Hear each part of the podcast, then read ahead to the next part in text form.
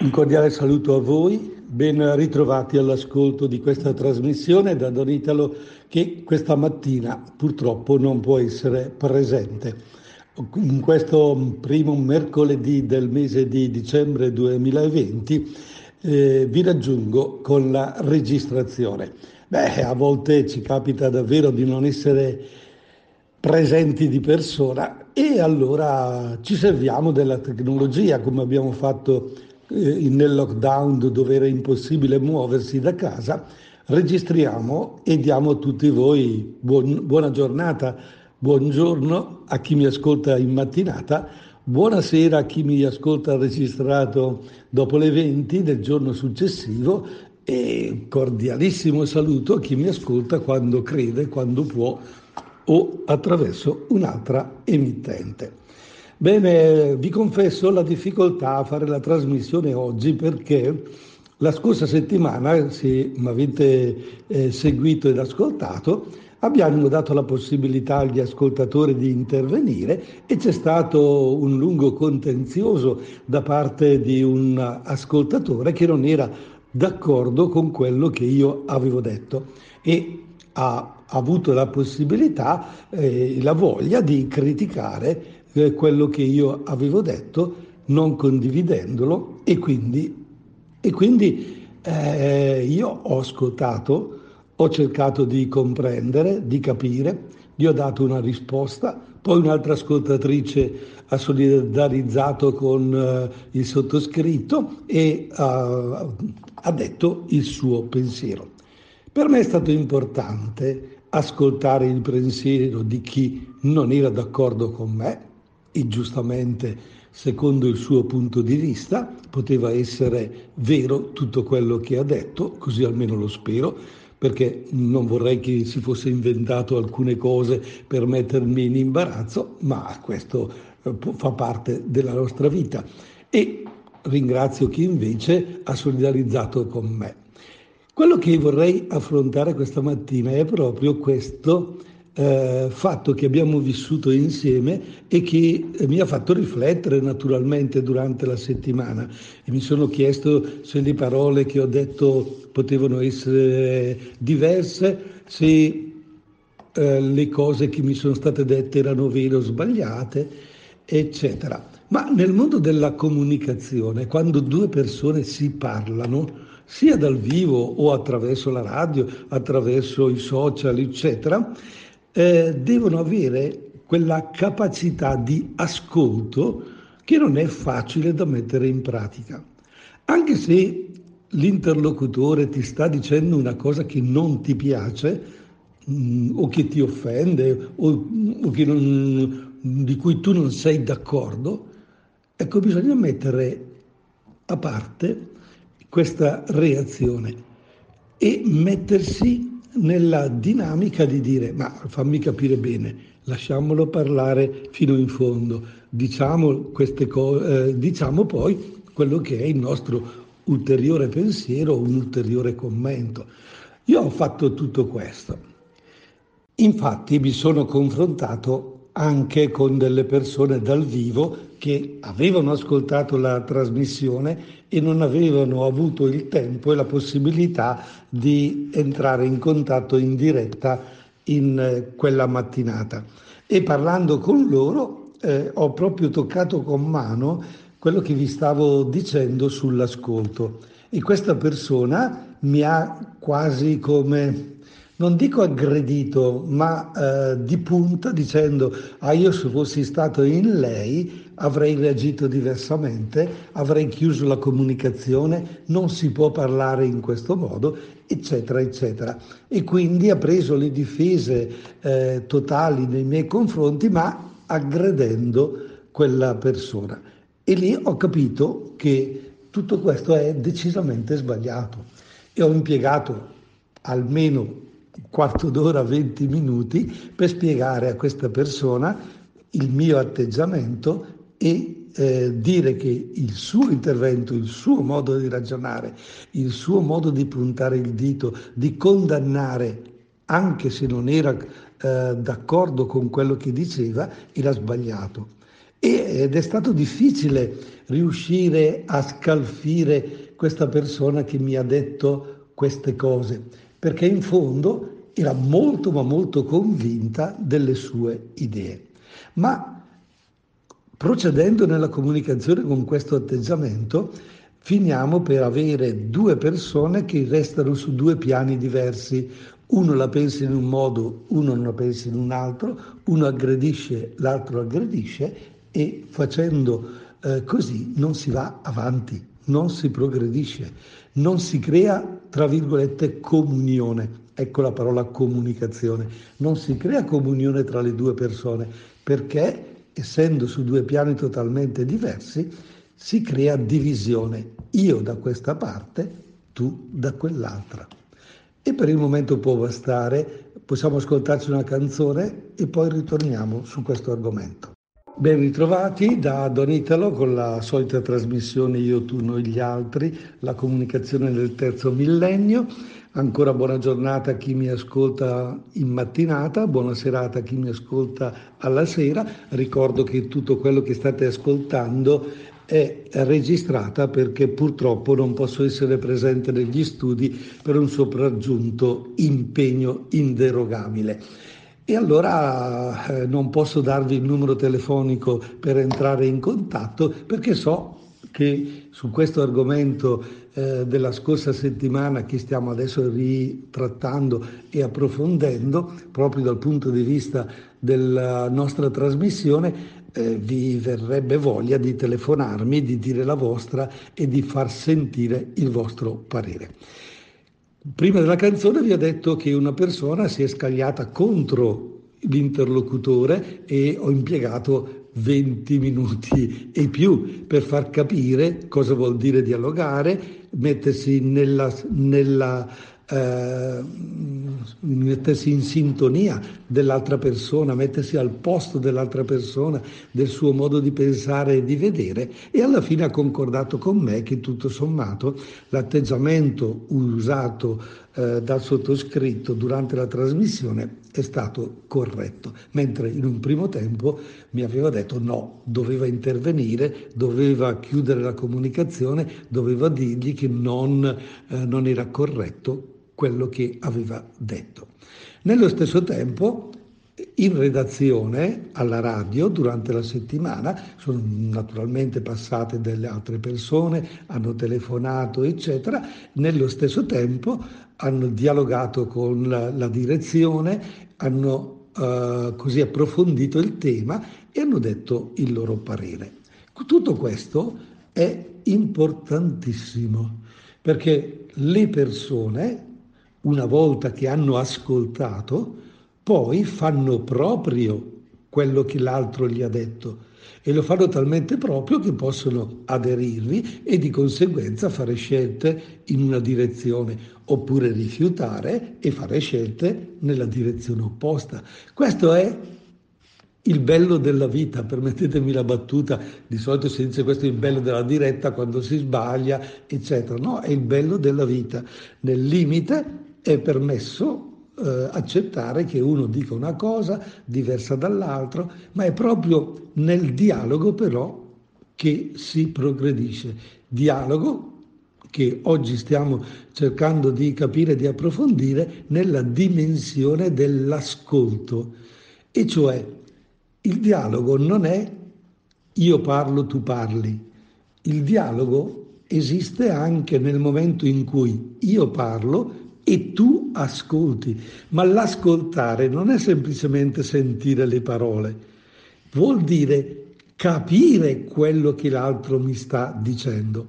E voi sapete benissimo che eh, il dialogo, per esempio, tra marito e moglie, tra genitori e figli, eh, esiste scarsamente, perché la capacità di ascolto è davvero vicina allo zero perché si dà per scontato quello che la mamma ci dice, si dà, si dà per scontato quello che il marito può rispondere o viceversa. Diamo troppo per scontato le risposte e allora allora si sbaglia e non si progredisce, non si dà la possibilità all'altro di dire una cosa diversa che magari stava dicendo. E questo, questo eh, non permette di crescere, non permette di eh, diventare, tra virgolette, adulti perché? Perché il giovane ama eh, le sparate, le buttande, eccetera. L'adulto riflette, pensa le parole prima di dirle. Quante sono gli adulti oggi? Aia. Qui eh, non è l'età che fa l'adulto, ma eh, piuttosto la sua capacità di parlare, di ascoltare, di intendere, di volere, di raffrontarsi con delle regole, rispettarle e nella comunicazione esiste proprio questa regola fondamentale. Io devo capire bene quello che l'altro mi sta dicendo. Non devo dare per scontato quello che io sto pensando in quel momento di primo acchito. Quindi la reazione che c'è quando io eh, sento una persona che mi parla e reagisco, come si dice, tra virgolette, di pancia, in quel momento io sono un po' uno di quelli che nelle situazioni a volte eh, questo ce l'ha e, e sbotto e alzo magari addirittura la voce per dire è così, guarda che sbagli, eccetera, è un comportamento sbagliato, anche se le cose che diciamo sono vere. È proprio nell'atteggiamento, nel modo di dire le cose, indipendentemente dal contenuto, che sbagliamo. Qui il modo irruente, immediato, quasi che taglia la parola all'altra persona o addirittura gli dice sì sì ho capito e lui dice no guarda che voglio spiegarti, attento stai più e tu dici no no intanto ho già capito dove vuoi parare e poi andiamo avanti nel nostro discorso, tutto questo non è ascoltare. Proviamo invece ad ascoltare la prossima canzone, che cosa ha da dirci? Ed eccoci qua di nuovo, ben ritrovati. Terza parte della nostra trasmissione di oggi che è registrata per chi si fosse messo in ascolto solo da pochi minuti per la mia impossibilità di essere presente in studio in diretta. E quindi oggi non c'è la possibilità di comporre il nostro numero telefonico, di confrontarci e quindi dare una dimensione di parlo-ascolto, ascolto e parlo eh, anche al conduttore che vi sta parlando. Beh, oggi non è possibile, settimana prossima speriamo di sì, lo è stato la settimana scorsa e stiamo appunto analizzando eh, dal punto di vista della comunicazione quello che eh, è accaduto. Vi ho invitato ad ascoltare la canzone e sarebbe interessante eh, così fare una riflessione e dire ma cosa vuol dire ascoltare una canzone? Vuol dire sentire le parole, vuol dire sentire la musica, vuol dire lasciarsi coinvolgere del, con l'emozione de, eh, dalla canzone, oppure sì, l'ho ascoltata, ma intanto facevo altro e mentre andava la canzone ho pensato a come stirare la camicia o cosa dire al figlio quando torna, oppure hanno suonato alla porta, ho incontrato un'altra persona, stavo facendo tutt'altro, le faccende di casa o altre cose ancora e quindi non ho eh, sentito bene. Ascoltare vuol dire prendersi tutto il tempo e tutta l'attenzione per quello che mi sta capitando in quel momento, per quello che sto sentendo, per quello che sto vivendo, perché l'ascolto certo in linea di massima è la parola, è l'udito, è attraverso l'orecchio, ma c'è un ascolto anche attraverso la mente, c'è un ascolto anche attraverso la persona stessa, l'attenzione. E qui per esempio, quando ci si parla di persona, l'atteggiamento del nostro corpo, i movimenti delle nostre mani, dei piedi, se siamo seduti, del corpo stesso, di dove mettiamo queste mani, se ci grattiamo la testa piuttosto che grattarci eh, l'altra mano, oppure eh, picchettiamo sulle ginocchia, oppure accavagliamo la gamba, poi la, eh, la riaccavagliamo da un'altra parte, oppure giriamo la testa lontano dalla persona, non ab- abbiamo invece il coraggio e la forza di guardarli negli occhi, oppure eh, in famiglia capita, no? Eh, così quando c'è un contrasto tra genitori e figli, non ci si guarda in faccia. Addirittura a, a cena, ecco, quando c'è questa eh, volontà di stare divisi perché si è litigato o perché è stata fatta un'osservazione, siamo convinti che non la meritavamo, eccetera, mettiamo giù il muso, diciamo così, non ci guardiamo negli occhi, non abbiamo la, non abbiamo la voglia di ascoltare l'altro e capire come mi sta guardando, come mi sta coinvolgendo, se in quel momento è ancora arrabbiato con noi e io sono ancora arrabbiato o se invece si può arrivare ad un dialogo. E se il dialogo inizia e poi si arriva a quello che dice, si dice tra ragazzi facciamo pace e invece quando si è con gli adulti d'accordo. Andiamo avanti. Eh, scusa scusa. Ecco eh non mi bastano le scuse eccetera. Ma scusa eh, abbia se ti chiedo scusa perché riconosco di aver sbagliato.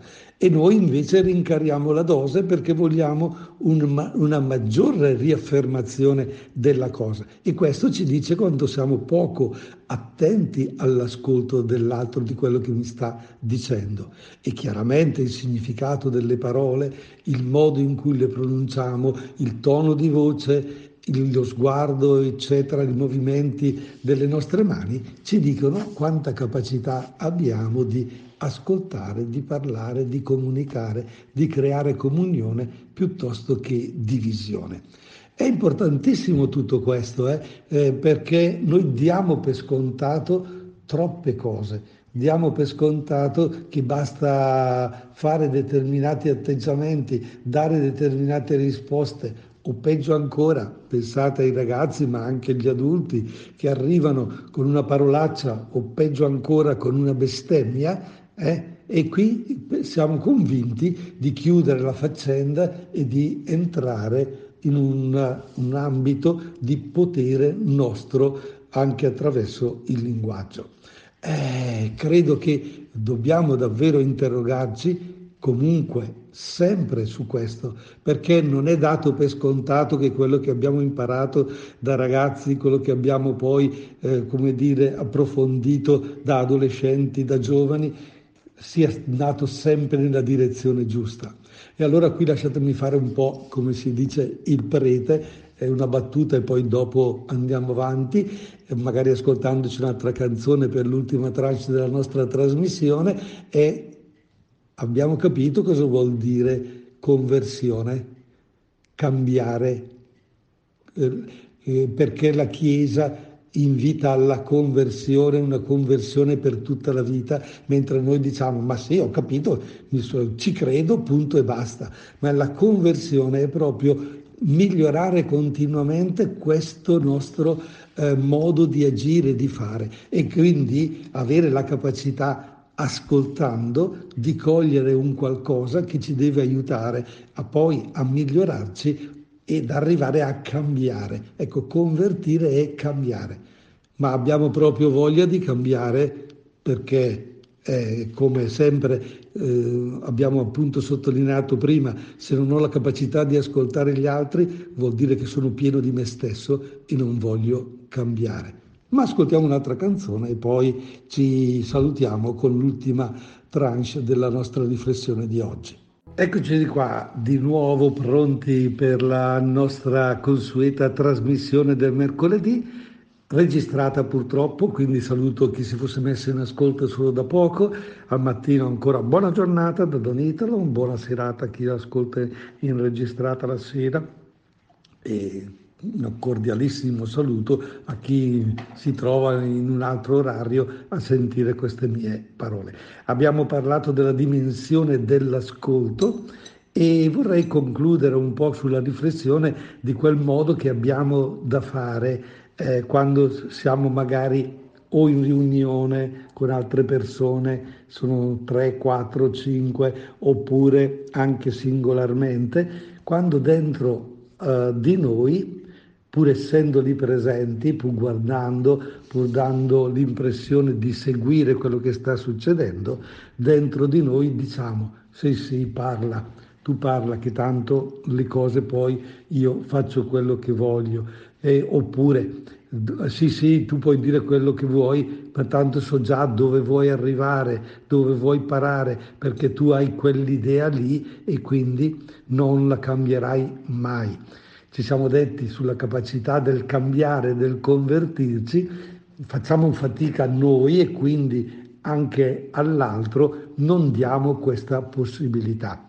E se poi ci dovesse invece capitare, come mi è capitato in settimana, di ascoltare una trasmissione che raccontava, le, anzi un, no, più di una trasmissione e più di una testimonianza su TV 2000 di gente che eh, raccontava ai, al microfono di questa televisione, la trasmissione si chiama Eccomi, il cammino, il percorso della sua vocazione, del perché uno ha fatto la scelta di diventare prete, un altro perché ha fatto la scelta di, di diventare frate, un'altra, suo, un'altra ragazza perché nonostante l'esperienza della propria vita in una direzione dove aveva tutto, poteva fare tutto, soldi, benessere, divertimento, a un certo punto si è interrogata e ha detto no, la mia vita la mia vita non va bene così. E poi eh, ha fatto la scelta o di entrare in seminario o in convento e felicissimi poi di questa scelta ne hanno dato testimonianza ai microfoni e la raccontano davanti a tutti. Ma eh, questo cambiamento così forte, questa conversione così eclatante, a volte quando uno guarda queste trasmissioni può avere un duplice atteggiamento. Secondo me il primo è però bravo, ha avuto il coraggio, bravo, ha fatto una scelta coraggiosa, eccetera, e l'altro invece potrebbe dire ma sì, dai, sono le solite cose che raccontano apposta eh, per farci, per indottrinarci, ma tanto poi non sono vere, le costruiscono. Perché? Perché eh, solitamente alla televisione i vari programmi che siamo abituati a vedere sono tutti scritti, tra virgolette, a, tavolino hanno tutti una certa finalità e, e risultano una verità, una comunicazione finta. Eh, state attenti, stiamo attenti, perché se il film sappiamo che è una finzione per raccontarci un'idea, una, eh, raccontarci una storia, magari che non è mai accaduta ma che viene proposta o per divertimento o perché potrebbe accadere, perché potrebbe essere significativa, allora noi usiamo questo giudizio della finzione cinematografica anche sulle interviste che vengono fatte a, queste, a questi personaggi e diciamo ma tanto gli hanno detto tu devi dire così, così e così. Ecco, io credo che siamo anche capaci e dobbiamo essere capaci di cogliere eh, attraverso la comunicazione anche televisiva di queste testimonianze di cambiamento, di conversione, di gente che è stata capace di ascoltare eh, delle persone, delle voci, delle situazioni che gli, l'hanno eh, invitato a cambiare la propria vita a distinguere tra quelle che sono costruite e quelle che sono vere. E eh, come si fa a saperlo? È guardando negli occhi quando la persona eh, parla al microfono e guardando la propria voce, eccetera. Per esempio, l'ultima testimonianza che ho visto eh, così presa da YouTube che mh, mm, mi ha interessato, ho trovato come la persona intervistata eh, era molto in difficoltà con la parola, parlava poco, dava delle risposte molto precise, convinta, ma faceva fatica.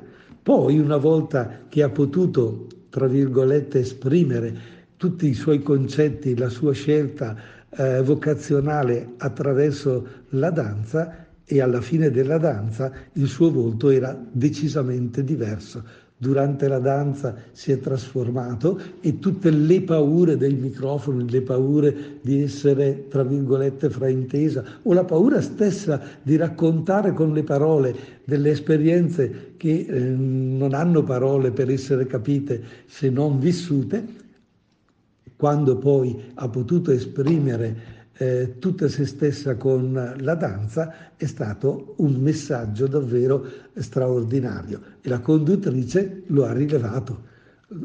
Iritesa, qui nel finale, nel canto, hai potuto esprimere tutta la tua gioia, tutta la tua serenità. E gli occhi di questa eh, persona erano, brillavano eh, di, di, di serenità, di lucentezza. È stata una comunicazione interessante. Quindi anche a volte la titubanza, la difficoltà a parlare, a dire, ad esprimere, dice certamente un qualcosa di noi. E quindi questo comunicare la nostra difficoltà vuol dire eh, annunciare all'altro mi trovo in questa situazione, tieni conto mentre stai ascoltando e vediamo se è possibile superarla, ma nello stesso tempo eh, capire che eh, è interessante una comunicazione anche, tra virgolette, balbettante piuttosto che fluida, ma che ci dice che le cose che stiamo eh, dicendo, che ci stiamo comunicando, sono importanti sono vitali e sono belle e vanno prese per quello che sono. E quindi spero che questa mia registrazione vi abbia comunque comunicato che tutto quello che ho detto l'ho detto perché ne sono convinto. E se voi avete qualcosa da ridire, chiamate pure in redazione a DCZ, ponete le vostre domande, mandate delle mail, mandate dei messaggi, eh, dite que- quello che pensate eh, e io cercherò di rispondervi la prossima settimana. Oppure la settimana prossima spero di essere in diretta al mattino per chi potrà seguire al mattino dalle 10 alle 11 del mercoledì la possibilità di parlarci e non solo parlarci, ma di ascoltarci. Buona settimana!